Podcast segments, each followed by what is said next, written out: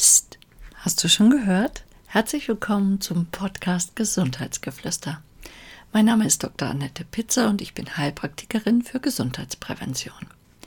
Im heutigen Podcast beschäftige ich mich für dich mit Vitamin B5. Vitamin B5 findest du in Innereien, Fisch, Eigelb, Hülsenfrüchten und Hefe. Benötigt wird Vitamin B5 für einen normalen Energiestoffwechsel. Daher trägt es auch zu einer normalen geistigen Leistungsfähigkeit bei. Vitamin B5 ermöglicht die normale Synthese und Verstoffwechslung von Neurotransmittern, Steroidhormonen und Vitamin D. Bei Vitamin B5 handelt es sich um Pantothensäure. Sie ist Bestandteil des Coenzym A und spielt daher eine wesentliche Rolle im gesamten Energiestoffwechsel und bei der Neurotransmittersynthese.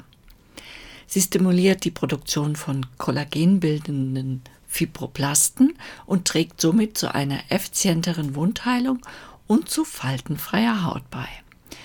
Für Männer ist Vitamin B5 extrem wichtig, da es die Gesundheit des Hodengewebes fördert und für eine gute Mobilität der Spermien sorgt.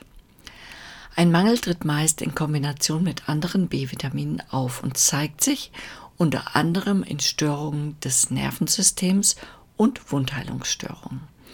Charakteristisch für einen Pantothensäuremangel ist das sogenannte Burning Feet Syndrom. Dies ist eine Fühlstörung der Füße, die sich durch Taubheitsgefühl und brennende Schmerzen äußert.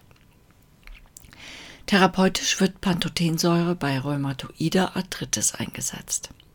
In der Schwangerschaft und der Stillzeit ist der Bedarf erhöht. Ich fasse noch einmal die Mangelsymptome zusammen.